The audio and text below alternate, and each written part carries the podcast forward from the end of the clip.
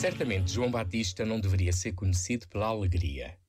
Mas desde o salto que deu ainda no seio da sua mãe, quando Maria, grávida de Jesus, a foi visitar, ao gosto de anunciar e preparar todos para a vinda do Messias, podemos intuir o seu contentamento.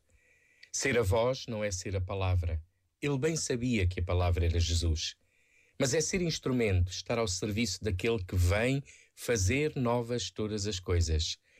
Consta que começamos a reconhecer as vozes ainda na escuridão do seio materno. Mesmo antes da luz, a voz pode ser sinal de alegria e é sempre sinal de vida. Também na criação, mesmo a da luz, Deus realiza pela voz e pela palavra. Faça-se. Descobrir a própria voz e escolher as palavras que por elas chegam aos outros e ao mundo é dom e responsabilidade. Que palavras de alegria iremos oferecer hoje?